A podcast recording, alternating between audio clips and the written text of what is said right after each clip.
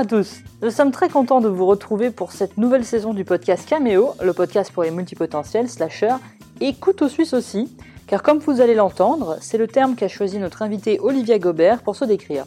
Alors, pour ces nouveaux épisodes, nous avons un peu varié le format, nous sommes plus dans la conversation que dans l'interview. Il est un peu difficile du coup de vous résumer l'épisode, car vous allez l'entendre, nous avons laissé libre cours à la discussion et cela donne un bel exemple de ce qu'est la pensée en arborescence, qui est assez typique des multipotentiels.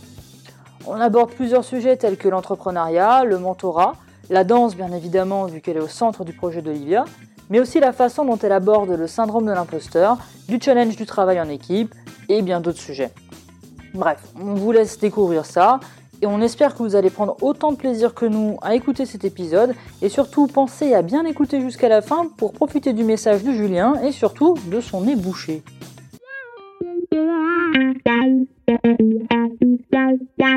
Bah alors, Olivia, bonjour. Bonjour.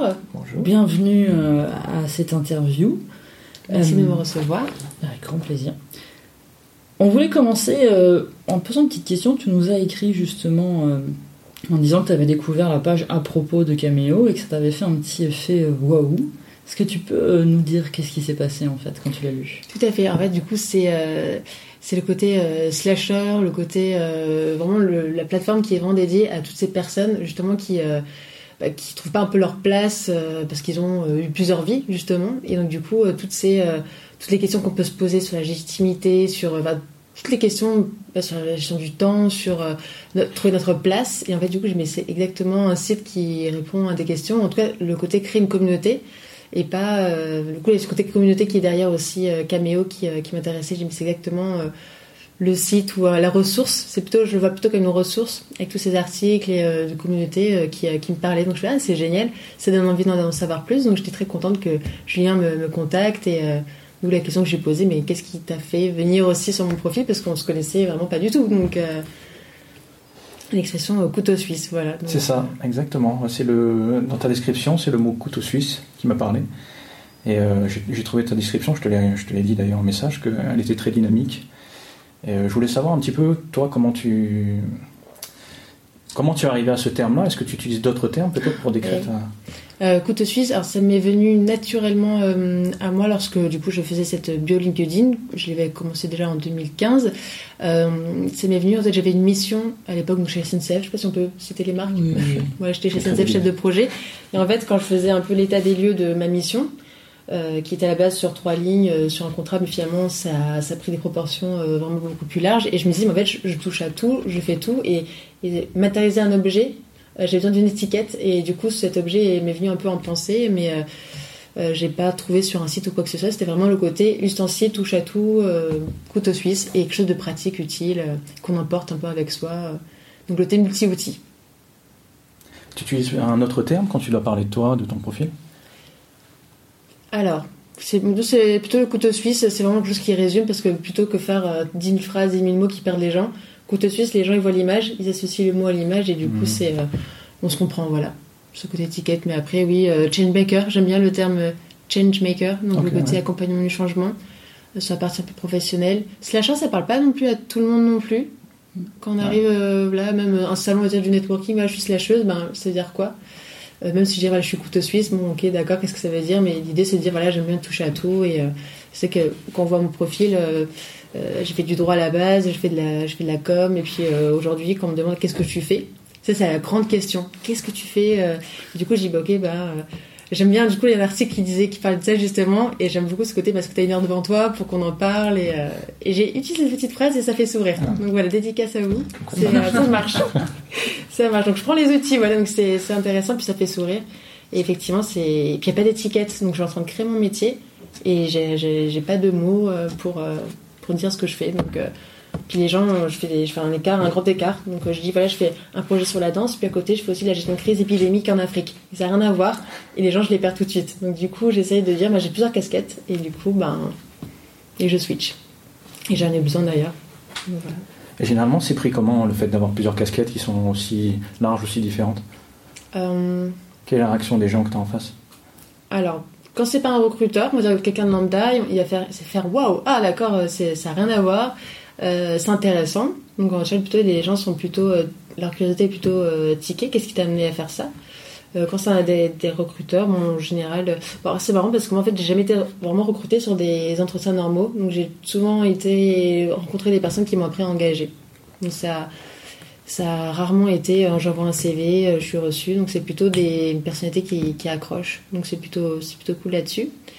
Et, euh, et voilà, c'est plutôt le côté un peu waouh, qu'est-ce que il y a de l'énergie, puis après ils me voient parler, ils m'entendent, donc du coup, euh, ils disent bah ça, correspond bien, ça a l'air de bien correspondre à ta personnalité, mais c'est vrai que ça n'a rien à voir. Donc, voilà, donc en termes de, même légitimité, la question de légitimité aussi, le côté touche à tout, c'est vraiment des choses qui peuvent poser peu de problème quand je veux candidater à quelque chose à un poste. Mais moi j'arrête, je, je candidate plus à mon poste, je crée ma, je crée ma vie pro. D'accord. Et justement, par rapport à la légitimité, donc le syndrome de l'imposteur, Ouais, c'est quelque chose auquel tu as été confronté. ouais. Et euh, tu, tu l'as géré comment? Enfin, euh, tu le gères ou tu l'as géré comment? Alors, euh, récemment, alors du coup, c'était c'était un, un peu particulier. Alors, syndrome imposteur dans le sens où le fait d'avoir un parcours euh, un peu, on va dire, atypique, euh, en tout cas, euh, une nouvelle formation, à la fois juriste et à la fois communication. Même aujourd'hui, mon diplôme de droit, je l'ai eu en 2000, euh, 2009-2010. Je ne le considère pas comme juriste. C'est juste que je suis maintenant une assise. Je pourrais plus dire, voilà, je peux être avocate demain ou je pourrais. Enfin, pour moi, c'est plus une, une formation de base. Euh, comment je le gère? C'est une bonne question. Là, par exemple, cette année, je fais une formation au CELSA à la Sorbonne pour justement avoir, pour ce côté entrepreneur. Beaucoup de questions, beaucoup de personnes m'ont posé la question, et pourquoi tu as besoin de faire une formation euh, sur l'entrepreneuriat euh, T'as qu'à te lancer comme ça? Et je, bah, je pense que j'ai envie d'une légitimité aussi, donc d'ailleurs peut-être le diplôme. Mais après, je me dis, bon, peut-être pas forcément besoin d'un diplôme aussi pour entreprendre, donc euh, c'est pas évident à gérer. Euh, et je pense pas que je réponds à ta question. euh, mais c'est, je me lance et euh, je gère au fur et à mesure, puis voilà. Il se manifeste comment en fait le, le- Ah, c'est des doutes. euh, voilà, c'est le côté. euh, ce que je est-ce que je peux vraiment répondre à, à ce poste-là Il y a plein, par exemple, de postes qui, qui me feraient envie, par exemple sur la RSE. Et je me dis, quand je regarde les petites lignes, putain, mais j'ai fait tout ça, mais en même temps, bah, je l'ai pas fait assez longtemps. C'est de ce côté, en fait, quand j'ai fait plein de petites activités. euh, parfois ça dure un an, deux ans, mais je me dis j'ai pas le côté experte, mais en même temps comme j'y ai touché, je me dis je me sens appelée, mais est-ce que je peux y aller? Est-ce que c'est plus sur le côté un peu professionnel? Là, actuellement, j'ai un, un projet sur lequel je me lance à 100% sur la danse et euh, pour euh, rassembler un peu une communauté de danseurs entrepreneurs. Et je me dis, ben, j'ai très ma culture. Comment je peux me permettre de venir travailler dans ce, créer ce, ce milieu-là? Je suis pas danseuse professionnelle. Qu'est-ce que, quelle est ma légitimité? Pourtant, je vois qu'il y a des choses à faire. Donc, du coup, c'est ce côté-là où est-ce que j'y vais, j'y vais pas. Et du coup, moi, je reste un peu statique. Donc, du coup, c'est ça qui me bloque. Donc, j'ai une envie d'aller à l'action. Puis en même temps, je me freine parce qu'en fait, c'est des doutes qui m'assaillent. Je me dis, bah, je suis pas euh, peut-être compétente ou légitime ou quoi que ce soit à faire, à faire ça. Quand tu parlais tout à l'heure au micro, tu nous as dit que tu en as parlé justement à à un mentor, c'est ça? Oui, alors j'ai un super mentor. Dans le cadre de ma formation au CELSA, on a un mentor professionnel qui nous suit. Euh, donc c'est, euh, je fais un petit coucou à Vincent s'il nous, est- s'il nous écoutera. Euh, on en parlait justement des difficultés de. Et c'est lui qui m'en avait parlé en fait assez, de façon assez spontanée du voilà de- des problèmes liés au à l'imposteur. Et c'est vrai que du coup j'avais commencé un peu à pleurer directement euh, parce que ça répondait vraiment à, mes, doutes on parlait voilà de du CELSA ou des choses voilà qui euh, des projets que j'étais en train de mener. Je me disais bah tiens euh, je me sens un peu bloquée. J'ai des blocages un en même pour écrire ou des choses comme ça. Et je dis ah, j'ose pas y aller. Je pense que c'est le côté avoir envie d'y aller mais de pas oser parce que ben on va avoir quelqu'un en face qui va peut-être nous je sais pas nous montrer maintenant c'est pas ta place ou euh, je pense que c'est ce, désir cette envie de chercher sa place et de dire bah tiens il y a peut-être quelqu'un qui qui me correspond ou euh, voilà.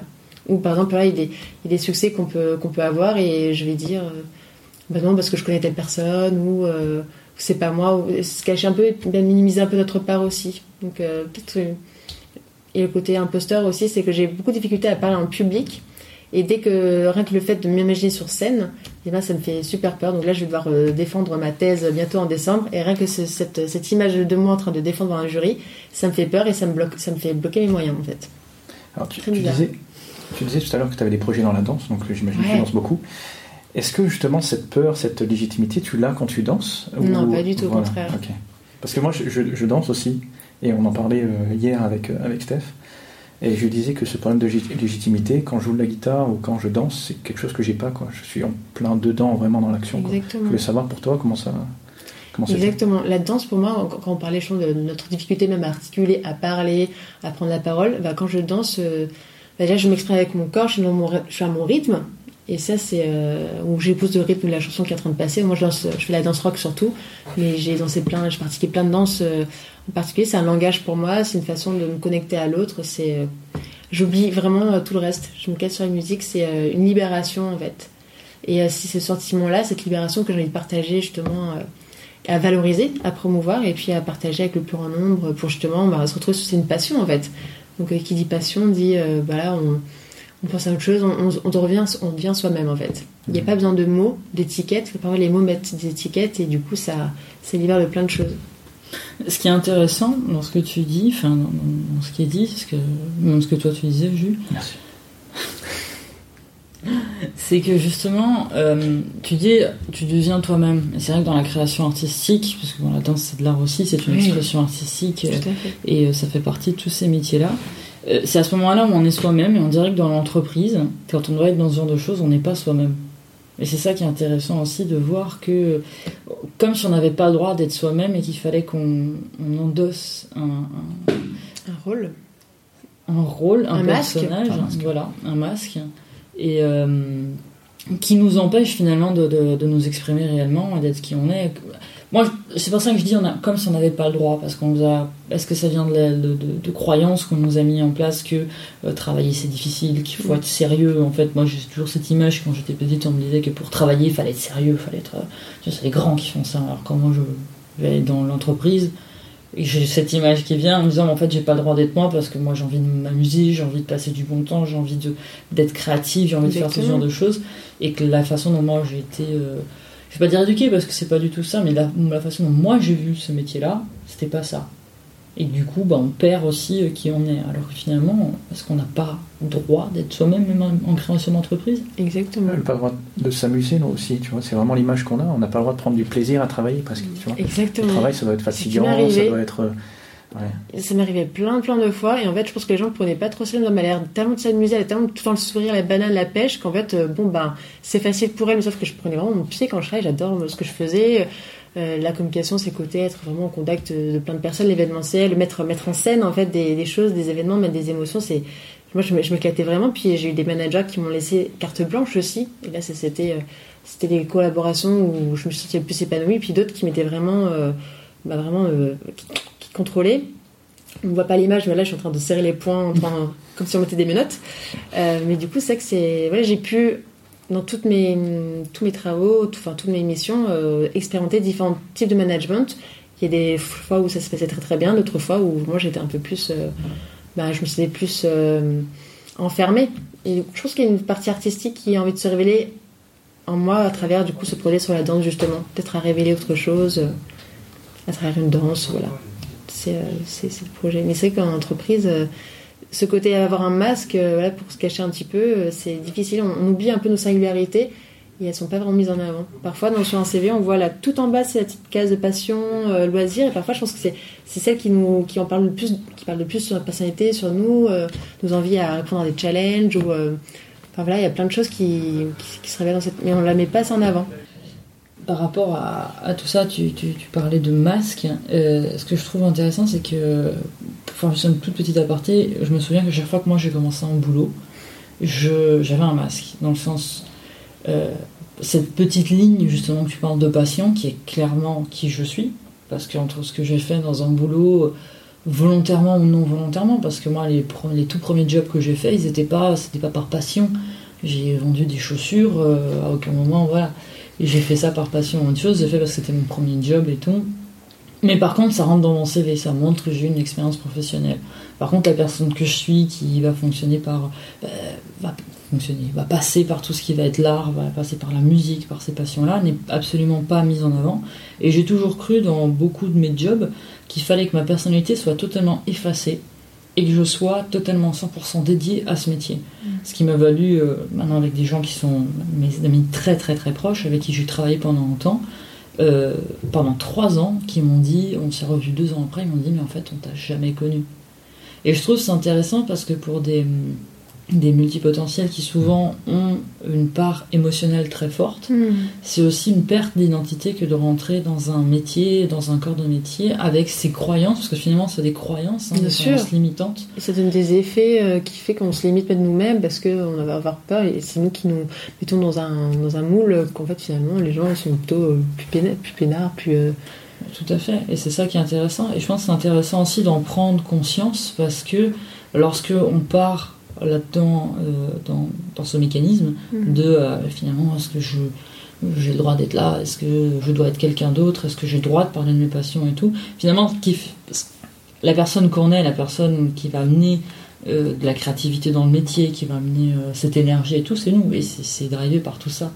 Et c'est, je trouve ça toujours drôle et triste, même si maintenant c'est en train de beaucoup changer, que ce soit quelque chose qui soit, euh, bah, entre guillemets, interdit en entreprise, hmm. que d'être soi-même.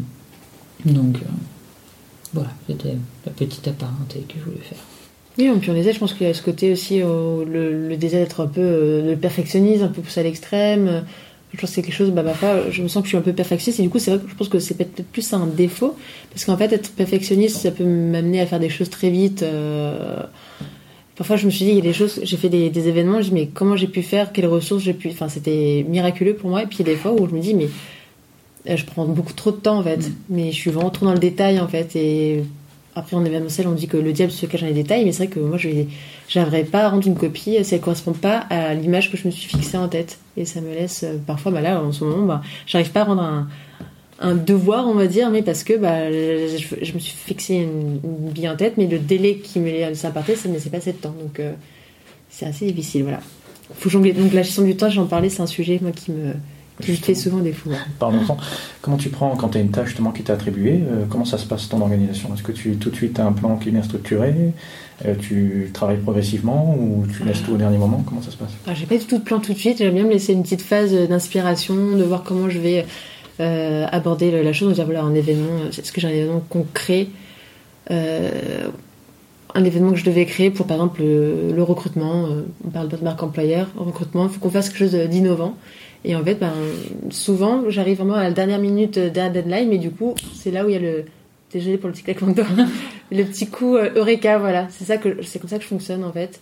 Et je me laisse vraiment une longue période de réflexion, puis après j'arrive vraiment à, la fin et tout s'enchaîne en fait. Mais en équipe, en travail d'équipe, c'est très difficile parce qu'en fait, euh, euh, c'est pour ça que je préfère travailler toute seule parce que je sais que je vais générer du stress chez mes coéquipiers.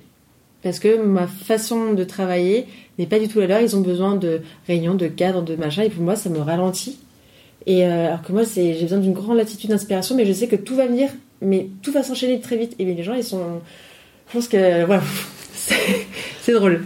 C'est intéressant parce que nous on fonctionne un peu pareil et c'est vrai qu'on se faisait la réflexion. Euh, bon, les groupes euh, à l'école, ça a toujours été. Enfin, à l'université, je pense que toi aussi, vu, euh, c'était pas, c'était stressant parce que même chose, ce timing n'était pas le même. Et quand nous deux on travaille ensemble, c'est vrai qu'on est souvent en last minute, mais on a, Mm. il y a, y a- c'est vrai que c'est quelque chose qu'on a souvent rencontré avec beaucoup de personnes à qui on a parlé qui sont slasheurs multipotentiels. C'est ce moment de que moi j'aime bien appeler l'infusion, hein, c'est comme Mm. du thé qui infuse, et elle a besoin de prendre euh, plein d'informations et euh, de glaner plein plein d'infos. Là où d'ailleurs on le confond très souvent avec du, euh, de la procrastination. Mm. Donc, euh, Exactement. sujet que tu es en train de creuser d'ailleurs, Jules, en ce moment. Merci, merci de creuser ce sujet, Julien. Ouais. Hâte de le lire. Ne me mettez pas la pression. Ah mais maintenant c'est fait, c'est officiel. Et, euh, et c'est vrai que c'est intéressant parce que euh, on a souvent tendance à croire que c'est de la procrastination, là où souvent en fait on va chercher des infos parce qu'inconsciemment l'information elle est quand même bien ancrée dans la tête, le fait qu'on a quelque chose à rendre et notre regard est empreint de ça. Donc tout ce qu'on regarde et on a cette côté de pensée d'arborescence qui va d'un côté à un autre chercher les infos et toutes les infos qu'on va rencontrer en fait on va les ramener au sujet sans de façon consciente. Mais au moment où il va falloir le rendre, là où on pense que c'est un comment dire une euh, un last minute, en fait on va le rendre avec beaucoup plus d'infos que Très si on enrichi. l'avait euh, voilà Ouais. si on l'avait bossé avant. C'est exact, tu as parfaitement résumé euh, ma pensée. Il y a un, TED, un TEDx de Adam Grant qui parle de ça, sur la procrastination. Euh, justement, pourquoi les, les gens qui font des choses fabuleuses, euh, ben, la plupart du temps, ils procrastinent. En fait, Et j'ai peur de passer. Exactement, j'ai peur de passer une grosse paresseuse en fait. Ouais. C'est et du coup c'est ce côté-là où en fait, mais et je veux toujours me justifier mais non, j'ai fait ci, j'ai fait ça, j'ai fait ça. Et peut-être que ce temps de silence où en fait, même je ne dis rien et je dis même pas sur ce que j'avance, je laisse un peu les choses s'infuser. Je vais pas forcément dire voilà, je suis en train de faire ça, faire ça, faire ça. Et c'est ça qui peut-être qui peut euh, faire paniquer un peu en équipe parce que du coup, je, je partage pas vraiment. Mais je préfère leur dire une fois que j'ai l'information qui est euh, qui est vraiment euh, finie, arrêtée, je fais le tri. Ok, en fait ça j'ai vu ça, mais en fait faut le faut le mettre de côté et et c'est c'est pas bon, mais c'est exactement ça. Et, et chez toi, qu'est-ce que ça suscite comme, comme sentiment, le fait de les voir comme ça? Alors, moi, je suis quelqu'un de très curieux en plus. Moi, c'est les tout nouveaux projets. Déjà, je pars avec beaucoup d'enthousiasme. Euh, en me disant, chouette, j'apprends quelque chose. Et il y a un défi, un challenge.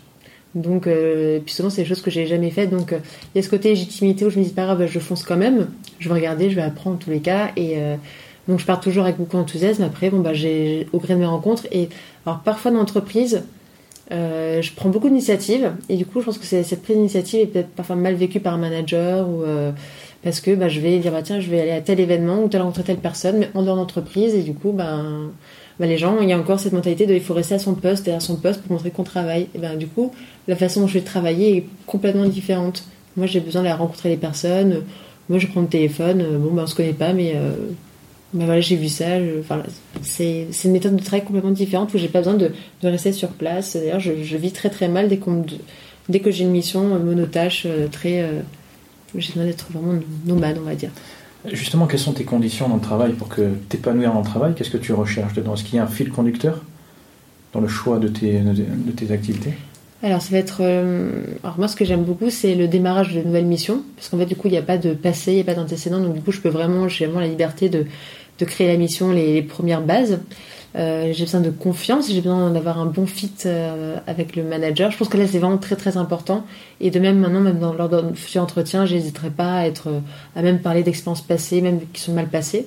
Avant, je n'osais pas en parler, de peur de faire peur à l'interlocuteur, mais en fait, il faut en parler euh, pour justement montrer bah, qu'est-ce qui, n'a pas pu fonctionner dans le passé. Alors, on va dire liberté ou autonomie peut-être plutôt.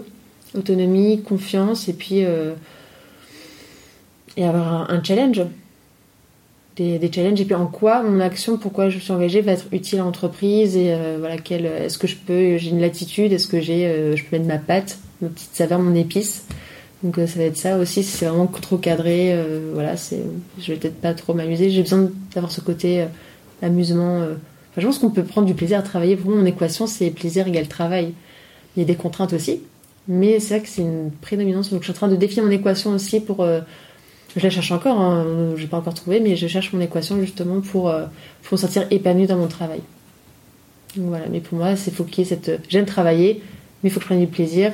Mais en même temps, voilà, je suis en train d'essayer de voir quelles sont les contraintes, quelles contraintes je peux assimiler et celles que je, qui ne me vont pas du tout. Voilà. Si je te dis le mot vocation, qu'est-ce que ça t'évoque? Alors la vocation, c'est euh, c'est euh, bah, l'épanouissement, c'est une réalisation de soi, pour moi, si tu me dis vocation, euh, c'est euh, c'est la, danse, c'est une expression de une, libération, voilà, une vocation, c'est vraiment quelque chose qui donne du sens, ce pourquoi je suis né quelque part.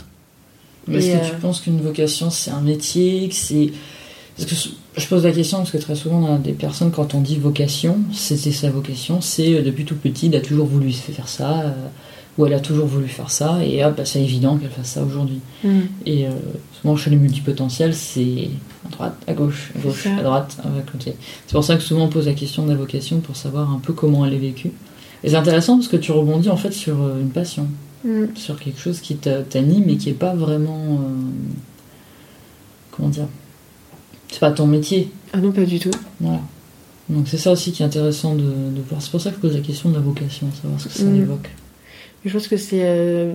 Puis il y a une histoire personnelle. euh, Après, c'est par rapport à, mes parents. Moi, je me souviens quand. Enfin, j'étais élevée par, ma mère et du coup, elle était, elle était 30 ans dans sa boîte. Donc, du coup, j'ai un modèle parental maternel qui était voilà, il faut un métier sérieux, c'est un métier où tu as un CDI, où tu es dans une entreprise et que tu y restes. Et, euh, et puis, même si c'est difficile, bon, bah là, tu. Elle m'a structuré là-dessus aussi. Donc, ça m'a donné une structure. Et puis, à côté, mon père, lui, c'est un vrai slasher. Alors, lui, il a fait les. les- enfin, il était euh, skieur alpin. Après, il était dans la cuisine. Après, il a fait agent immobilier. Elle Après, il a fait chauffeur euh, de grande, euh, remise. Et du coup, j'avais ces deux modèles euh, complètement. Et puis, du coup, comme j'étais pas avec, euh, avec, euh, avec mon père, mais du coup, c'est plus le modèle paternel qui, qui m'attirait. Mais c'était très mal vécu par la, par la maman. D'ailleurs, quand, quand ma mère était enceinte de moi, mon père a tout lâché pour faire de la danse. Ça durait un an. Mais euh, ma mère a vite la rattrapé euh, voilà, au, au cordon. Mais euh, c'était sa vocation. Puis je pense qu'il y a ce côté où. Et aujourd'hui, je me dis, je veux pas être empêchée, même par, euh, par un partenaire, quoi que de faire ce que je veux. Mais, euh, mais aussi en même temps le modèle parental où je me dis, mais il faut quand même que je me structure. Donc je suis aussi le produit de ces deux visions du travail complètement différentes. Et euh, j'essaie de trouver ma place par rapport à ça. Donc voilà. Mais puis en même temps, essayer de me libérer du poids du passé pour justement trouver ma propre place aussi. Et il faut se libérer aussi de ces, de ces modèles familiaux, je pense. Il y a ce côté-là. Mais je suis encore dans ce travail-là. Et justement, ça se traduit comment? Qu'est-ce que tu as mis en place aujourd'hui pour. euh, Déjà, je suis partie de. Nice. Alors moi, je suis donc originaire de Nice.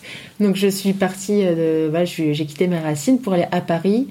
Euh, et j'ai changé quand même. À la base, je fais du droit, donc euh, ça rassurait beaucoup maman. euh, Être avocate, c'est parfait. Et finalement, moi, j'ai complètement. bah, je me suis retournée, donc j'ai fait vraiment, de la communication parce que par ailleurs, je travaillais euh, comme jeune étudiant dans tout ce qui est commercial, communication, et je trouvais que j'avais beaucoup plus d'appétence dans ces métiers-là. Je rencontrais plein de personnes, c'était beaucoup plus euh, plaisant pour moi. Et du coup, je me suis dit, bah, je me donne une chance.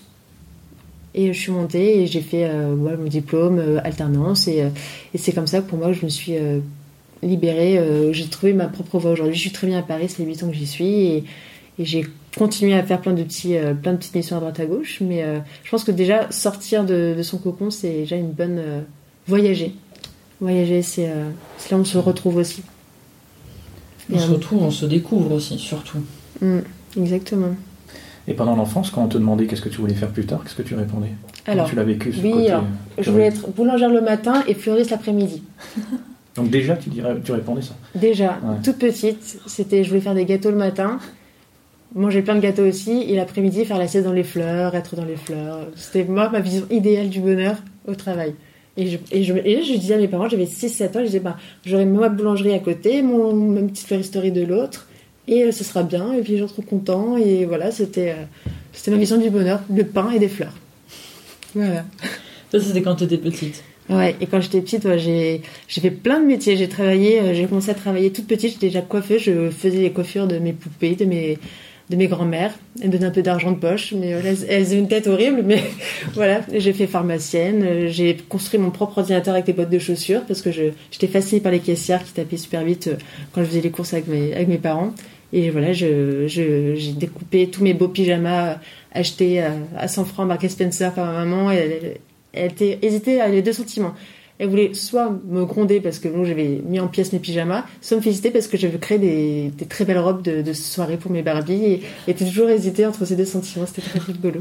Mais très créative déjà. Et, voilà. Je voulais être journaliste quand j'avais 15 ans. Euh, je voulais être journaliste reporter. Et puis, euh, je sais pas qu'est-ce qui a fait de. Je crois qu'il fallait faire une école de journalisme. Enfin, il y avait un truc qui m'avait bloqué euh, dans la dans raison de cette vocation en fait de, journalisme. Et il faudra que je que je me pose euh, que je réfléchisse à quel, événement m'a empêché de, faire ça. Peut-être qu'il y avait peut-être un diplôme ou il fallait faire la science éco j'étais nulle en maths et du coup je me suis auto euh, je pense. Et euh, en fait euh, et là je reviens un peu faire ce côté journalisme édition qui en fait était en fait ma vocation d'être journaliste, reporter, voyager. Et en fait, dans, le projet que je suis en train de construire, il y a cette dimension de voyage, parler de, géographie du monde à travers la danse, par exemple. J'aimerais beaucoup parler comment on voit la culture dans les différentes régions du monde à travers la danse? Qu'est-ce que ça implique euh, en termes de culture, en termes de tradition. euh, voilà, c'est euh, une chose que je voudrais étudier partager surtout. Voilà. Ah, Ça, c'est cool. Un petit truc un peu ethno, euh, d'ethnologie par rapport à. Ouais, anthropologie, à sociologie, euh. C'est un peu ça le projet. Et je, je sais pas comment je vais passer de journaliste à ou même pour faire du pain à aujourd'hui être dans la communication. Je sais pas. C'est un, il y a un fil conducteur où j'aime les gens, je pense. Ma mère est infirmière, mon père est aussi dans bah, la cuisine, donc il y a ce côté, cet amour de prendre soin des gens aussi. Donc, euh, donc voilà. Il y a un côté partage qui revient souvent Ah dans ce oui. que tu dis. Ouais, Très souvent. beaucoup. Ce qui est drôle, c'est qu'elle a utilisé le mot vocation pour définir plusieurs vocations qui étaient ta vocation. Ah oui, c'est qu'en fait, il y a, ma vocation, c'est plusieurs vocations. On retombe dans le, dans le même truc, donc c'est ça qui est intéressant et qui est rigolo. J'arrive pas à me poser sur un seul mot, c'est très difficile. C'est normal. C'est, enfin, normal. C'est propre à ce profil-là, en fait, je pense. Et euh, je pense, c'est- propre à ce profil-là. C'est pour ça d'ailleurs qu'on en parle, parce que c'est vrai que c'est souvent une source de stress pour beaucoup. Mm. Ça a été vécu comme une source de stress. Et, euh, et l'idée, c'est justement, euh, bah, par le biais de ces interviews et par le biais de rencontres, de se rendre compte qu'on est déjà tous passés par là et que ben, déjà la, société est en train de changer de ce côté-là. Et qu'on n'est plus dans, dans ce côté absolument être dans un métier, un métier, et que c'est faisable. C'est surtout ça, en fait, c'est que c'est faisable. Aujourd'hui, il y a deux écoles. Il y a vraiment ces personnes qui disent Ah, c'est bien, on cherche des slashers, il faut des slashers. Mais en vrai, concrètement, les RH, ça leur fait un peu peur. On leur dit Bah, voilà, elle a fait euh, du commerce, de la banque, euh, du transport, elle a fait plein de petites touches, mais euh, elle va Elle sait pas où elle va, en fait, cette fille. Voilà. C'est le double discours, mais est-ce que c'est pas justement une rencontre de. J'allais dire deux générations, mais je suis même pas sûre, mais en tout cas de deux univers qui se comprennent pas trop. Et euh, ce que tu dis, c'est vrai qu'en ce moment, il y a beaucoup d'entreprises qui euh, demandent des slashers, qui cherchent ça. Mais est-ce qu'ils savent réellement ce que c'est? Puis est-ce que ce sont les gérer C'est ça. surtout? Parce qu'en fait, comme tu disais, tu as très bien expliqué le- l'exemple de, de travailler en groupe. Moi, je trouve que c'est très parlant parce qu'on veut des slashers, parce que très souvent, on voit euh, la personne pluridisciplinaire euh, qui va faire plein de choses, donc c'est pratique. J'ai une personne qui va faire peut-être le boulot de trois. Donc, d'un point de vue économie d'entreprise, on est, on est content. Mais ça implique aussi de leur donner une certaine liberté et de comprendre ce profil. C'est qu'actuellement, euh, c'est un profil qui attire les entreprises, mais qui n'est pas encore compris. Parce qu'il implique une liberté, qu'il implique certaines choses. Qui fait peur parce qu'il n'est pas compris, justement. Voilà. Et toi, justement, comment tu l'expliques quand tu arrives dans une équipe aujourd'hui avec ton expérience Euh, Comment tu dis, mais moi je fonctionne comme ça, je vais- j'ai besoin d'un temps, j'ai besoin d'une liberté, d'une autonomie Je l'ai jamais dit, je pense que je n'osais pas parce que j'avais Mm. peur de me faire, je pense, sortir un peu du moule parce que moi je me sentais déjà très différente euh, de par l'expérience. euh, bah, la dernière, euh, dernière chose que j'ai eue, j'avais justement j'avais été recrutée par euh, ma responsable, on s'était rencontrés à chez TF1, mais rien à voir. Et puis tu vois, me dit ah, tiens j'ai besoin de quelqu'un pour euh, faire un remplacement congé maternité, est-ce que ça t'intéresse? Euh, J'étais en train de créer ma, structure, donc j'ai dit pourquoi pas, j'y suis allée. Ça a vachement bien marché la première année, parce qu'elle était là justement. L'année d'après, on n'avait plus du tout de manager, elle était partie, donc on s'était un peu, s'est un peu livré à nous-mêmes chacun. Et je pense que, et puis on va me donner une autre mission de chef de projet. Donc j'ai un truc très sérieux, fallait être respecté de timing et tout. Et je pense que c'était pas du tout la mission qui était faite pour moi. Je pense qu'ils se sont rendus compte aussi, mais j'osais pas, même j'osais pas dire que j'étais pas bien en fait finalement, euh, parce que je j'étais attachée à l'entreprise, mais j'étais pas du tout attachée à mon poste. D'ailleurs, je faisais dès que je pouvais faire autre chose qui, correspondait à la fiche de poste, je le faisais d'ailleurs, et qui marchait. Mais, euh, mais voilà, donc c'était. euh, je pense que je n'osais pas encore dire les choses qui me qui me correspondaient pas, puis je me, je me connaissais pas encore totalement. Aujourd'hui, j'ai 32 ans, donc, euh, donc je saurais dire, voilà, bah non, finalement, ça non. J'arrive à me diriger maintenant dans l'océan d'offres de- d'offres d'emploi, même si, aujourd'hui, je peux faire autre chose, je vais créer mon propre emploi, mais non, c'est difficile. Pour, euh, quand on se retrouve dans une équipe. euh, et c'est pour ça qu'en sortant de ça, en sortant de cet euh, épisode, je me suis dit, ah, faut que je travaille toute seule. De toute façon, il faut que je travaille toute seule. Je n'arriverai pas à, à dans une équipe. Et finalement, par ces études entrepreneuriales que je fais au CELSA cette année, je me suis rendu compte qu'en fait, toute seule, je peux pas y arriver. Même, donc là, j'ai une future associée qui est en train de, en train de monter ce projet-là. Mais on peut pas être toute seule, en fait. Il faut juste trouver la personne avec qui ça va résonner, avec qui on va s'entendre pour, euh, pour se compléter. Et en fait, c'est une question de confiance. Comme vous tous les deux, bah, vous savez que vous foncez comme ça. Vous savez que vous avez besoin d'un grand temps de latence, mais qu'à la fin, il faudra que vous soyez mobilisés parce que bah, ça, va, ça va jaillir tout de suite. Et mais tous les deux, vous saurez qu'il faudra être présent pour euh, aller sur le, le dernier kilomètre, on va dire. Comme une course, en fait. C'est exactement ça. Il y a le et- sprint de fin, mais moi, j'aime beaucoup ce côté sprint. J'adore la course à pied, d'ailleurs. Parce qu'il y a le côté sprint à la fin, et Ouais. là, je donne tout, et ça correspond très bien à, mon- à comment, en fait, j'aborde un projet. Si je vais comparer un sport à ma gestion de projet, c'est un 10 km, et euh, il y a les 5 premiers kilomètres, on cherche, on prend son rythme, puis après, on accélère un peu. Il y a un kilomètre où on se lâche un petit peu, puis après, boum, on donne tout sur le dernier kilomètre. Et là, c'est fou. Et t'arrives, sur, t'arrives à la ligne d'arrivée, et là, t'es trop heureux. T'es, euh, C'est une très belle analogie. la course à pied. Mm. Et j'ai découvert le plaisir du travail en équipe euh, par la danse, par une chorégraphie. Je fais coup euh, la danse à côté. Et j'ai redécouvert le, plaisir de travailler en équipe, concrètement, physiquement, par le- l'effet qu'on faisait de reproduire une chorégraphie tous ensemble en groupe. Et là, en fait, c'est bien le travail collectif d'équipe. Euh, Ça, ça m'avait beaucoup plu. Qu'on voit pas forcément entendre en entreprise. Bon, bah, chacun fait sa part un peu dans son coin. Mais là, le côté produire une chorégraphie ensemble euh, et ça résonne, et puis parfois il y a des petits solos, bah, ça, ça avait vachement résonné en moi à ce, moment-là, le travail d'équipe. Même en atelier de travail d'entreprise, c'est quelque chose que j'aimerais bien euh, proposer euh, à des DRH au fait du travail. C'est ce que j'allais dire, on peut très bien changer d'opinion, de, de, de vision sur le travail, euh, travail en entreprise et on peut très bien le rapprocher à une, une chorégraphie de danse. Mm. C'est pas du tout incompatible. Moi-même, j'ai fait partie d'une troupe de danse, euh, de salsa, et, euh, et c'est vrai que c'est ce travail en commun, comme ça, c'est super enrichissant. Et tout le monde va vraiment en avant, et, et tout en, voilà, en se concentrant sur ce que chacun fait, personnellement, mais il sait que ça a un impact sur le groupe, et euh, c'est très enrichissant. Il y a aussi la cuisine qui est très bien, Mm. euh, très bon pour le management. Comment tu arrives avec. euh, alors j'ai fait cette, euh, c'est un atelier qui s'appelait Cook and Spirit. C'était un- une tâche qu'on m'avait demandé de faire. Voilà, on a besoin de faire un, un séminaire pour euh, fédérer un peu l'équipe. Et euh, du coup, j'étais avec un, coach. Du coup, on l'a monté avec un coach de ma connaissance et on a fait un Cook and Spirit. En fait, l'idée c'est de, à travers la cuisine, euh, rassembler chacun, ch- personnes différentes avec chacun niveau un, un niveau de cuisine différent, on va dire. Et du coup, ben, donner l'importance que même celui qui pioche les patates, qui fait pas très bien la cuisine, il peut avoir sa part dans l'équipe. Et à la fin, ça fait une très belle recette, un beau gâteau ou un beau repas. Et en fait, les gens avaient, avaient goûté en fait à cette, cette, euh, ce travail d'équipe en commun, sachant qu'à côté, on était dans la banque et toute la journée, on était sur l'ordinateur, le côté très abstrait des chiffres. Et là, mettre la main à la pâte tous ensemble, ça mettait plus de, de cohérence. euh, Ils, ils, ils goûtaient un peu à ce travail en équipe euh, tous ensemble. C'était super intéressant. Trouver des analogies, des images, et puis euh, le côté kinesthésique, euh, moi j'aime bien aussi. J'ai appris plus, plus kinesthésique en fait. J'ai besoin de faire pour apprendre. C'est normal qu'il y ait des. Ah oui, c'est normal qu'il y ait des gens qui En plus, je vous amène un peu partout, donc euh, Ah, c'est normal. c'est pas du tout structuré. Non, non, non, c'est très bien. C'est normal que ce soit pas structuré de toute façon de ce côté-là, parce que c'est le principe d'une discussion. de toute façon. Enfin, c'est structuré dans le fond, de Mm. toute façon. Mm. Donc, euh, Pour nous, ça l'est en tout cas. Justement, cette pensée en arborescence, c'est comment ça se traduit toi aujourd'hui quand tu travailles sur un projet et que ça part dans tous les sens? Euh, comment tu fais à te concentrer sur une tâche au final, euh, à te concentrer sur un projet plutôt qu'un autre, sachant que tu en as 10 en même temps? C'était très, c'était euh, du coup euh, l'envie à la fin, c'était fin fin de 2017. J'avais déjà envie de, faire euh, quelque chose d'autre. J'avais un projet, j'avais une envie de, révolutionner un peu la communication dans les entreprises. Et du coup, j'étais partie, enfin, à la base, ce que je voulais faire, je voulais, enfin, j'avais une idée de structure, comment on devait structurer la communication dans les grandes boîtes, parce que je voyais que ça marchait pas.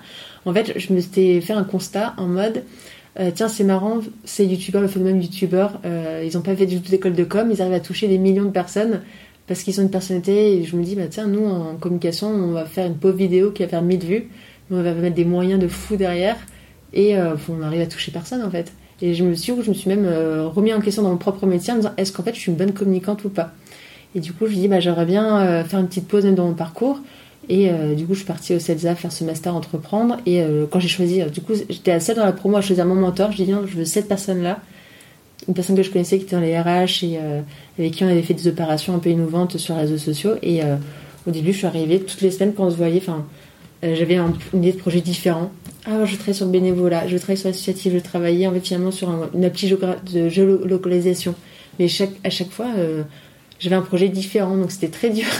Puis à un moment, je me suis posée, j'ai besoin de me poser et j'ai remis ce projet sur la danse. Mais pourquoi cette personne plutôt qu'une autre? Pourquoi ce mentor plutôt qu'un autre? Qu'est-ce que tu qu'est-ce que avais besoin de voir chez un mentor pour toi? Qu'est-ce qui est important? Alors c'était le côté expérience. Il avait déjà, j'avais déjà un peu, déjà un peu goûté ses méthodes, donc c'était le côté euh, euh, très humain, euh, le côté vraiment mettre vraiment l'humain au centre. Il avait une sensibilité qui, euh, qui moi me, me parlait. Le côté rassurant, euh, puis le côté voilà même expérience et puis euh, qui, je sentais que chez lui il y avait quelque chose qui arriverait à me canaliser en fait. J'arrive pas à l'expliquer, je peux pas, mais c'était une intuition où je me disais c'est lui et personne d'autre et je pense qu'avec lui j'ai puis même euh, voilà et puis même parfois un peu mis face à des contradictions aussi donc ça pas il y a des fois voilà où j'étais pas bien il m'avait un peu engueulé aussi mais moment tu y vas faut, que tu produises quelque chose et tout donc j'avais besoin d'avoir quelqu'un qui qui voilà qui m'arrive qui m'a qui, qui m'aide un peu à coucher de, de ce que je voulais vraiment en moi en fait et je vais donner cette cette image c'est comme si j'ai un je suis en train d'être enceinte j'ai un gros bébé qui veut sortir mais j'arrive pas à le faire sortir donc voilà donc du coup c'est là ça y est c'est euh, c'est sur les rails, c'est encore plus difficile maintenant. Je pensais que c'était avant le plus difficile, c'était d'accoucher d'un bébé. Maintenant, il faut le faire grandir, il faut l'éduquer, il faut l'élever, il faut le nourrir. C'est encore plus difficile en fait aujourd'hui. Je suis pas au bout de mes peines, mais je suis ravie. Euh, c'est euh, c'est un beau bébé qui est, qui venu au monde et je suis, euh, ravie de, ce projet sur lequel je me lance et qui répond à ma, vocation en fait d'aller un peu partout en fait finalement. La danse c'est un prétexte, donc les gens comprennent un petit peu. euh, ok, la danse, je vois ce que c'est, c'est une activité physique, c'est concret. Mais euh, l'idée, c'est d'amener les gens. Euh, voilà, je veux parler de à travers la danse, de littérature, de philosophie, de poésie, de film, euh, de voyage, de culture, de sport. Il y a plein de choses à faire. Donc, c'est moi, pour moi, c'est un prétexte pour gens parler de tout ce qui m'intéresse et, et faire entrer les gens un peu dans mon univers. Bah, c'est super parce que finalement tu, bah, tu résumes bien en fait ce que beaucoup de, de, de, personnes euh, qui, sont, qui ont ce, ce profil-là ont envie de faire. C'est euh, l'excuse pour aller toucher à tout. Et en fait c'est un métier dans lequel euh, qui va te permettre de ne pas t'ennuyer parce que très souvent on est face à un ennui très fort et en mettant en place ce genre de truc bah, c'est difficile de s'ennuyer parce que tu, tu, vas toucher à tous les sujets. Et d'ailleurs justement en parlant de l'ennui, c'est quelque chose que tu as rencontré? Oui, oui. C'est pour ça d'ailleurs, euh, bah, plusieurs. Euh, ah, oui et non. Parce que finalement. Alors, là, je vais réfléchir un petit peu, parce que j'ai eu plusieurs missions. Alors, la dernière mission, je pense que c'est parce que c'était euh, un projet, une mission qui ne me convenait pas forcément, mais si l'environnement, en tout cas la boîte dans laquelle j'étais, je me sentais plutôt bien. Mais les missions ne correspondaient pas à mes aspirations, donc du coup, j'avais six mois, sept mois avant la fin du CD, j'ai dit bah, je sais que je vais faire autre chose, donc préparer mon remplacement. en fait, j'ai plutôt été honnête et m'avait dit mais pourquoi t'as fait ça et tout, tu vas te faire griller. Je me bah, non, pour moi c'est quelque chose d'honnête. Il faut que je dise que je sens déjà que je vais partir parce qu'il faudra faire le remplacement quoi que ce soit. Donc euh, bon, bah, bien passé et déjà comprenez. Euh, L'ennui. Ouais, je pense que c'est une fois que maintenant une fois que j'ai fait quelque chose que j'accomplis, j'ai besoin d'être passé à autre chose en fait. Donc, euh, et c'est pour ça d'ailleurs que même quand on regarde mon profil, là j'ai fait, j'étais dans, dans une partie luxe, après je suis partie dans le côté transport, la publicité, après et puis le côté curiosité où ça m'amène toujours à, explorer. Tiens, je connais pas, je vais, je vais, je vais y aller en fait. Mm Donc je connais pas, euh, je vais découvrir. Donc euh, c'est cette soif de curiosité d'apprendre qui en fait est ce qui me, qui me me, me, quelque part me réfrène, me, me fait perdre du temps, parfois même quand je réfléchis à un projet, parce qu'en fait ça m'amène complètement ailleurs. Donc voilà. Donc c'est. Euh, mais oui, j'ai, je lutte contre l'ennui en fait. J'ai, euh, j'ai besoin d'une stimulation intellectuelle euh, mhm. permanente. j'ai besoin d'être, d'être en éveil. J'ai besoin de challenge. J'ai besoin de me challenger moi-même. Voilà. Donc j'ai besoin. Et puis j'ai besoin que, mes, que, que, les personnes qui je travaille sont la même énergie. Et parfois, malheureusement, dans la grande entreprise, il n'y a pas tout le monde qui ait cette envie d'apprendre, d'avancer, de faire des projets. Parce que ouais, même les gens disaient Olia, tu vas un peu trop vite. Nous, on va être tranquille. Hein. Et c'est ça, moi, ça. Ouais, je vois très bien. Et moi, j'étais un peu, les bras m'ont tombé en fait. Je me mais il y a tellement de choses à faire, mais pourquoi les gens se bougent pas? Peut-être pour ça, euh, ce côté, euh, euh, la danse, ça fait bouger les gens en fait. Donc j'ai envie de voir des gens qui se bougent en fait. Et j'avais envie de, dans, ces premiers petits pas d'entrepreneur, même d'être entouré de personnes qui étaient stimulées, enthousiastes, dynamiques. Et dans cette année, j'étais avec des gens qui avaient des profils complètement différents dans l'architecture, dans les stations, dans les RH. C'était génial j'ai besoin d'être entourée en fait dans ces premiers pas par des personnes qui partageaient cette dynamique, cette envie d'entreprendre quelque chose de, neuf, de nouveau, qui se posaient des questions aussi. Parce que parfois les gens ils se posent pas cette question, je trouve même euh, se mettre en question ou, questionner des choses établies. Non, il y a le process. Ah, c'est un process, c'est comme ça. Oui, mais peut-être que maintenant ce projet-là a besoin d'un autre process, d'une autre organisation. Pourquoi tu, pourquoi tu veux revenir à des choses qui sont faites, dire, il y a trois ans? Enfin, c'est passé, c'est une, autre. Pourquoi aller revenir en arrière? Il faut aller de l'avant en fait. Il faut construire, il faut innover, il faut, faut, réinventer. Mm. Je crois que les changements, parfois, ça peut faire peur aux, aux personnes aussi. Mais moi, je m'y jette. Mm. Euh, tu as dit un truc qui est très intéressant. Euh, quand tu es arrivé au bout de quelque chose, il faut que tu changes. Mm. Euh, c'est quelque chose qui. Est-ce que c'est quelque chose qui a été un problème à un moment donné? Ou qu'est-ce qui se passe si on te laisse à un poste et que tu estimes en avoir fait le tour? Je suis un peu gênée parce que je vais être gênée de dire à quelqu'un bah ouais il faut que je parte ailleurs parce que j'aurais l'impression de leur dire bah en fait euh, bah, vous n'êtes pas intéressant ou finalement euh, ça marche plus. C'est comme une, rupture en fait. En fait je le, je le vis comme une rupture. C'est très difficile. J'ose pas faire j'ai pas envie de faire de la peine en fait aux gens. Du coup c'est un peu dur mais après en entreprise je pense que les gens qui ont un peu plus âgés savent que comme expérience ben si quelqu'un des, des deux personnes ne sont pas à la place il faut partir aussi. Donc euh, moi, pour moi, personnellement, ça me pose pas de problème de partir. C'est juste pour mon entourage qui se pose la question, mais Olivia, mais t'étais bien quand même. Pourquoi t'es pas restée? Euh, Ah, bah, t'aurais pu avoir un CDI. C'est plutôt la famille. Euh, les gens, ça, les inquiète. Maintenant, aujourd'hui, bon, bah, c'est Olivia, c'est comme ça. Mais euh, c'est plus pour mon entourage. J'avais même des petits copains qui, ouais, qui avaient besoin de plus de stabilité. Et mon côté, ah, du coup, ça me fait passer pour quelqu'un d'instable. Mm. Le fait de toujours bouger, alors que moi, je me sens très bien. euh, Enfin, c'est mon mode de fonctionnement. Et parfois, je, me, je, dois, je, dois me sentir, enfin, je me sens obligée de m'excuser de faire des choix qui, moi, me rendent heureuse. C'est complètement paradoxal, en fait. Je dois m'excuser pour, euh, bah non, j'essaie de me rendre heureuse. En fait, je suis désolée, pardon, de déranger. Bah, mais euh, j'essaye d'être bien, quoi. Tout à l'heure, tu, tu parlais d'honnêteté. euh, le fait justement de dire que quand tu arrives à, une, à la fin d'une aventure, que tu te sens plus bien à un poste, Mm. tu as besoin de le communiquer, de dire, ben ouais, dans six mois, dans un an, je suis plus là, quoi. Euh, non, je voulais savoir que cette, cette question d'intégrité, d'être euh, vrai envers soi-même, tu vois, aujourd'hui, c'est quelque chose que. Qu'est-ce qui a fait ce déclic-là que tu l'as toujours eu? Est-ce que tu as toujours eu besoin de cette honnêteté, cette transparence avec euh, les gens avec qui tu travaillais, avec qui tu vivais? Alors, c'est- Je sais pas si c'est très clair hein, ma question. Est-ce que j'ai toujours été honnête sur le fait de. Je peux reformuler peut-être? Ouais. pour m'aider? Non, ce qui, ce qui revient, ce qui revient assez régulièrement, c'est que euh, pour la plupart des multipotentiels, euh, quand on a l'impression de faire un travail qui est mal fait, qui est à moitié fait, qu'on ne donne Mm. pas un, un travail, qu'on on n'a plus l'impression de, de- de correspondre euh, à nos valeurs, en fait, Mm. euh, c'est c'est très dur de continuer à travailler. Il n'y a pas uniquement ce côté ennuyeux, il y a ce côté aussi, est-ce que le, le travail que je fais, est-ce qu'il a vraiment un sens, quoi? Ce, ce besoin de sens.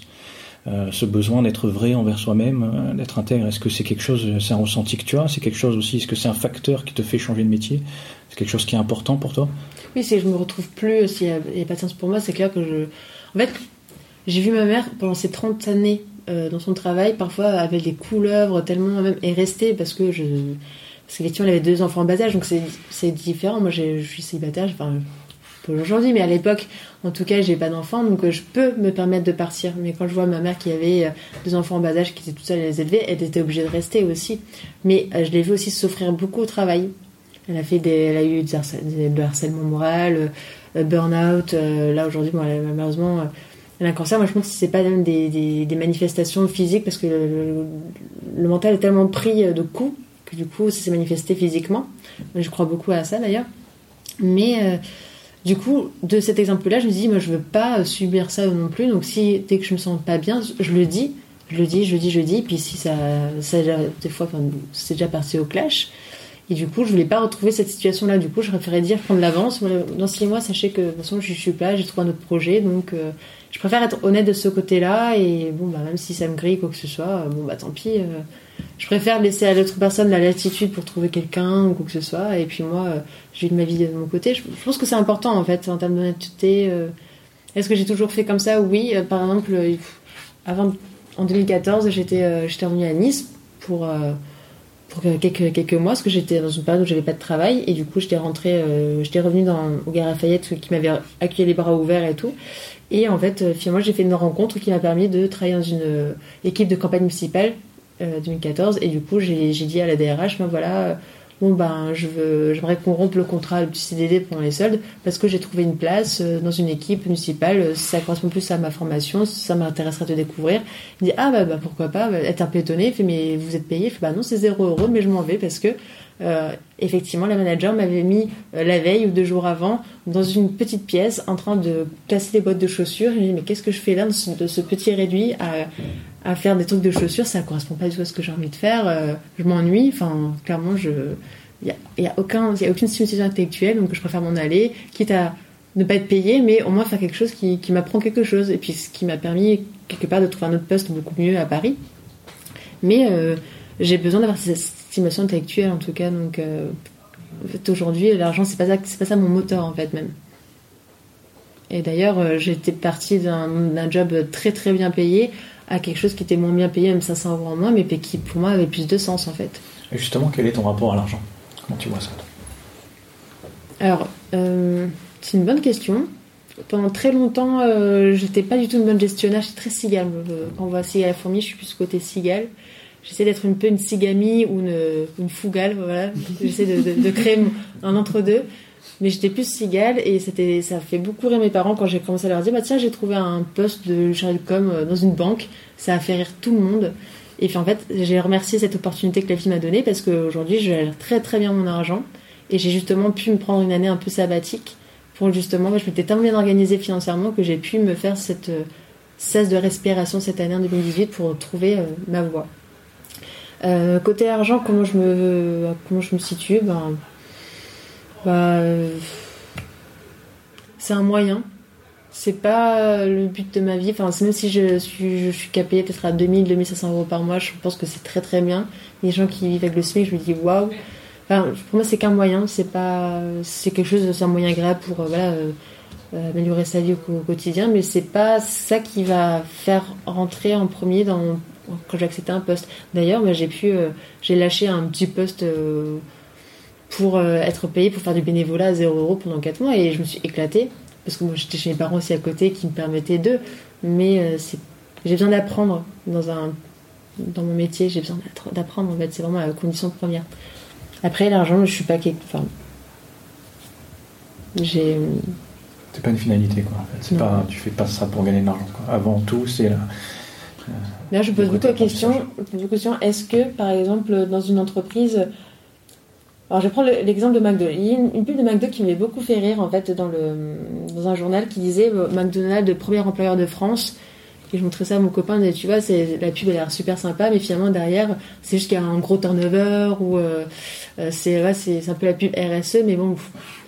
Et du coup, je me dis, est-ce que moi, mon, ce pourquoi je suis payée, est-ce que c'est vraiment une utilité derrière en fait? Il n'y a pas longtemps, j'étais dans un poste où en fait, un collègue disait oh là là déjà je vais être vulgaire mais ah, ça fait chier je, dois faire cette interview d'un client euh, ça me saoule mais il paye il paye. Il paye donc du coup je vais le faire. Et du coup ça me choquait parce que du coup ça c'était complètement en non résonance avec ses valeurs mais il le faisait quand même. Et du coup je me disais dans mon média est-ce que je suis prête à, accepter des annonceurs dans mon média parce que sous prétexte qu'ils vont payer de l'argent? Bah, je lui dis bah non. Même si je vais pas du coup être millionnaire ou faire le média de, fou bah, je préfère avoir des par à ma communauté à ma communauté qui est en train de se créer, mais être plutôt euh, honnête vis-à-vis d'eux et puis leur, euh, leur fournir un média qui soit. Euh, c'est le SS, tu vois, mais, un média avec des, bons annonceurs qui ont des valeurs en fait. Donc du coup, c'est pas.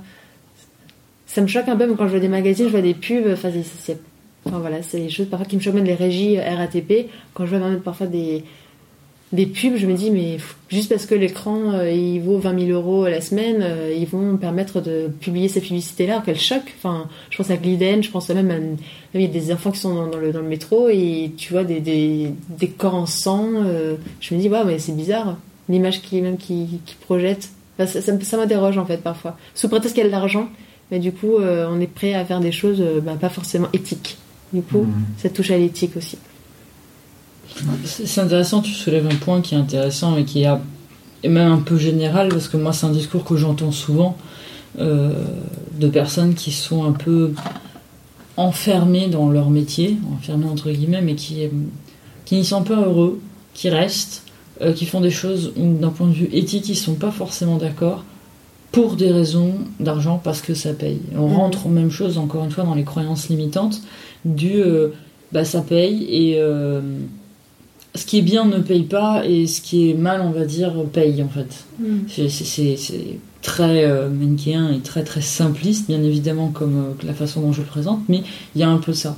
Mm. Et euh, l'idée de faire quelque chose. Ben, on revient au discours qu'on a eu tout à l'heure hein, sur le côté si je fais quelque chose qui me plaît, dans lequel je vais être heureux, dans lequel je vais m'épanouir et je vais m'amuser, mm-hmm. ou peut-être même pas me rendre compte que je travaille, ben, ça va pas payer forcément ça va pas payer.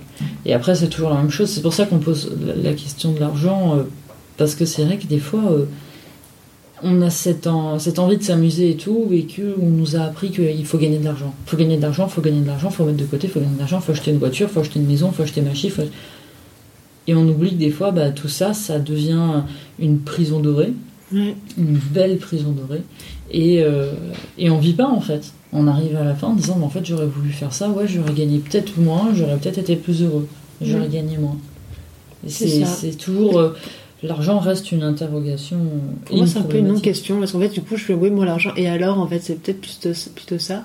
Parce que finalement euh, même euh, le premier poste quand je suis arrivée à Paris c'était une alternance du coup qui s'ouvrait sur un CDI et puis du coup j'avais dit bah non moi j'aimerais bien continuer mes études faire un master 2 euh, comme public politique et j'avais trouvé euh, du coup j'avais dit en plus en avance et du coup c'est ça où je m'étais un peu fait griller je pense où j'avais dit bah non je, partirai je suis en train de faire d'entretien pour ailleurs. Alors que je pense qu'il s'était un peu mis bah tiens on aura peut-être besoin d'un CDI Et j'aurais dit, bah non, je préf... ça correspond pas à ce que je veux faire.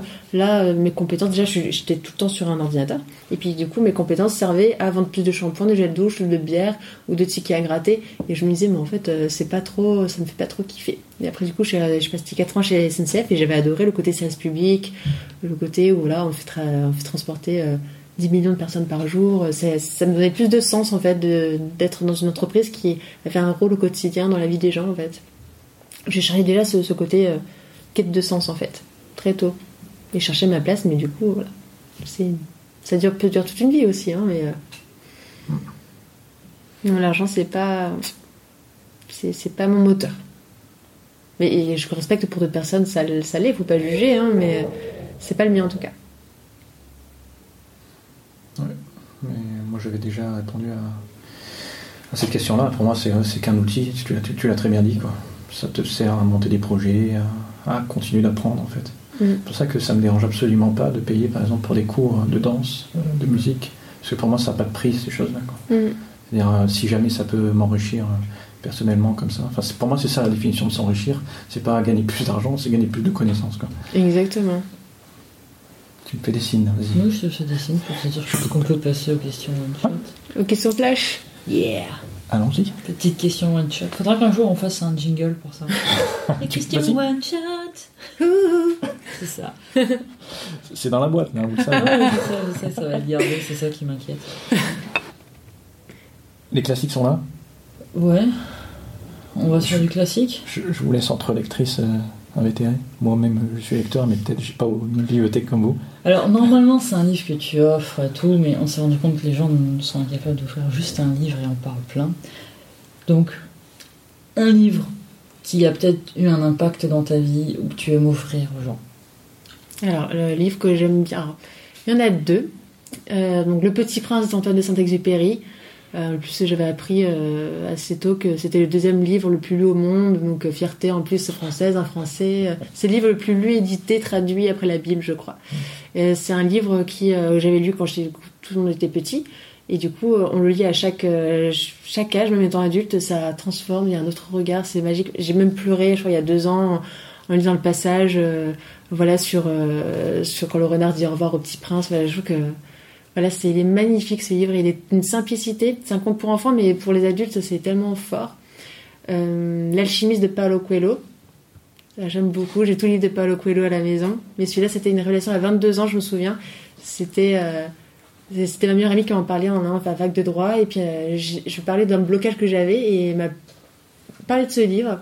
Il y du coup, moi, je, je perpétue cette tradition. Et il y a La Nuit des Temps de Barjavel, que j'aime beaucoup, qui est magnifique.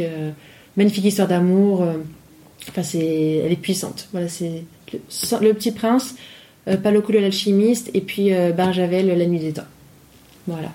Tu estimes à combien de livres ta, ta bibliothèque actuellement? Alors, entre Paris et Nice, du coup, j'ai mis une photo sur Facebook à Paris, mais j'en ai aussi à Nice qui est bien étoffée. Honnêtement, c'est, euh, déjà, j'avais un projet de, de lister tous les livres que j'ai autour de la danse. Et là, depuis cet été, je dois en avoir une grosse, allez, centaine. Euh, et là, vraiment, tous les livres que j'ai, euh, franchement, j'en ai euh, au moins plus de 500, mais au moins. Et vraiment, plus de 500 au moins. On va dire que c'est une...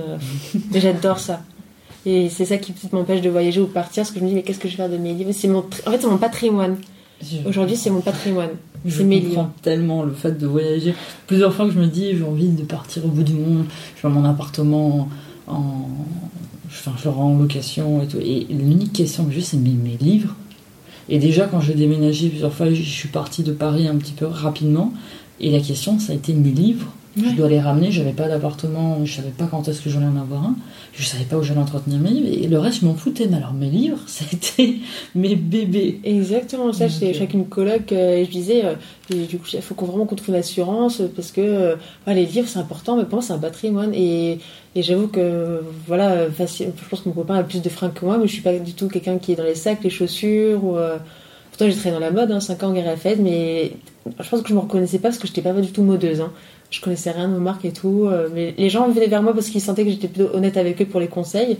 Mais j'étais larguée quand je voyais mes collègues qui parlaient de, de trucs de mode et tout. J'étais tellement larguée. Et encore aujourd'hui, hein, c'est pas, c'est pas mon kiff, mais, euh, mais voilà. Et après, il y a des gens qui aiment la mode, euh, why not hein. Mais il y a des beaux créateurs, hein, euh, il y a des beaux créateurs français quand même. C'est fort. Alors que bouquin, tu peux en parler pendant des heures. Ah ouais. Ah ouais.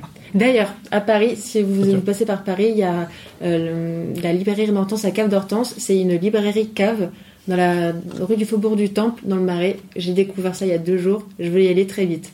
vous prenez un livre, vous buvez votre, votre petit verre de vin. Le propriétaire est euh, complètement euh, charmant, adorable. C'est génial. C'est un bel univers. J'aime bien mêler le côté gustatif et la librairie. J'aime bien. Euh, C'était un de mes projets Pareil. pendant longtemps. Ouais, je pense ouais, on l'a eu en parallèle, hein, sans, sans en parler, mais c'est vrai que c'était un projet. Moi, je voulais faire un. Il y a eu un moment donné le salon de thé, librairie et tout, et moi, c'est vrai que j'avais cette idée de monter un truc, faire une librairie où on puisse, enfin, pas vraiment librairie, mais un endroit où je puisse aller et, et les gens puissent venir pour prendre un thé, un café, passer un après-midi et, et bouquiner. Hmm. De BD, de tout, de tout, tout, tout. Et je trouvais ça. euh, Je sais pas, ça me plaisait bien. Et toi, t'as eu la même idée d'ailleurs? Ouais, c'est- il y a un moment. Et là, récemment, avec Philippe, euh, on a voulu mettre, euh, enfin, on voudrait mettre en place justement des discussions euh, tous les mois sur un livre en particulier, quoi. Parce que ça se fait assez régulièrement, mais euh, Moi, il y a pas mal de groupes sur Ouais. Nice d'ailleurs qui le font, qui Mm. là. Et moi, je voulais juste revenir par rapport aux, deux premiers livres dont tu parles, qui, qui sont deux de mes livres favoris, Le Ah Petit oui. Prince et Coelho. Mais je trouve qu'en fait, ils ont, une, ils ont une très belle résonance entre eux. C'est que Le Petit Prince, on peut le lire déjà tout petit. Et quand on le lit en tant qu'adulte, c'est des livres. Euh, moi, j'appelle ça des livres poupées russes. C'est Coelho, je pense que L'Alchimiste, j'ai dû le lire une vingtaine de fois. Et encore aujourd'hui, en le lisant, je retrouve des passages qui sont euh, qui m'apportent des choses ou que j'avais pas lu de la même façon. Et parce que c'est des livres qui sont euh, bah, c'est le principe même de l'alchimiste. Enfin, c'est de la découverte de soi et de Mhm. l'évolution de soi. Et quand on, c'est pour ça que je les appelle poupées russes, c'est que je me dé- redécouvre à chaque fois dedans. Et je pense que dans Le Petit Prince, il y a une des plus justes et plus belles, euh, un peu comme dans, L'Alchimiste, euh, explication de ce qu'est l'amour. Ou quand justement euh, il expliquait à la rose euh, je, te veux, et qu'il explique que non, je te veux pas, parce que l'amour justement c'est le, le tout, c'est le grand, et c'est si je te veux, je ne te cueille pas. On trouve ça dans le bouddhisme, dans plein de choses, et c'est des essences spirituelles d'une simplicité folle et qui sont extrêmement profondes. Et c'est pour ça que je trouve que c'est beau d'avoir mis les deux livres en même temps. Enfin. C'est deux livres que j'adore et je trouve que je les- si je pouvais les conseiller, je les conseillerais à tout le monde. Et j'y réfléchissais il y a deux jours sur les livres à offrir. Et ça, c'est vrai qu'il y a, moi, j'offrais beaucoup euh, L'Alchimiste. Et j'ai relu euh, récemment beaucoup de passages du Petit Prince. Je l'ai pas relu totalement, mais beaucoup de passages du Petit Prince. euh, et quand je l'ai relu, je dis mais ça, c'est tellement un livre à offrir et à voir en mode euh, vraiment obligé sous le sapin pour Noël pour les enfants. Dans cette photo de profil sur Facebook, euh, le petit prince, c'est quand il est en train de bêcher sa terre, et du coup, c'est mon côté au travail, allez, on y va, on s'occupe de sa planète. C'est ça. Allez, deuxième question. Euh, y a-t-il un achat récent de moins de 100 euros qui a eu un impact positif sur ta vie? Euh, oui, c'était il y a deux, deux trois semaines euh, à l'INPI, donc euh, Institut national de propriété intellectuelle, industrielle, je ne sais plus, euh, où j'ai déposé ma marque pour mon futur média. Donc du coup, bah, un très bel investissement. euh, vous savez, je concrétisais euh, enfin euh, ce projet-là. C'est des petites euh, pierres blanches. Une citation qui t'accompagne souvent? Euh, alors, c'est une citation de Frédéric Nietzsche, euh, toujours aussi insupportable à écrire, mais qui disait Il faut avoir une musique en soi pour faire danser le monde. Donc, c'est une citation que j'ai découverte euh, en parallèle de mon, de mon projet, mais après, il y a une citation que j'aime beaucoup de, euh, de Walt Disney c'est If you dream it, you can do it. Voilà. Ça, c'est. euh, voilà. Donc, j'essaye de, de l'appliquer, euh, voilà, de faire de, de mes rêves un peu une réalité. euh, voilà. Je ne connaissais pas celle de Nietzsche. Musique en soi pour faire. euh, En fait, il s'est beaucoup intéressé à la danse. D'ailleurs, Nietzsche est passé à Nice, hein, il passait beaucoup ses hivers à Nice.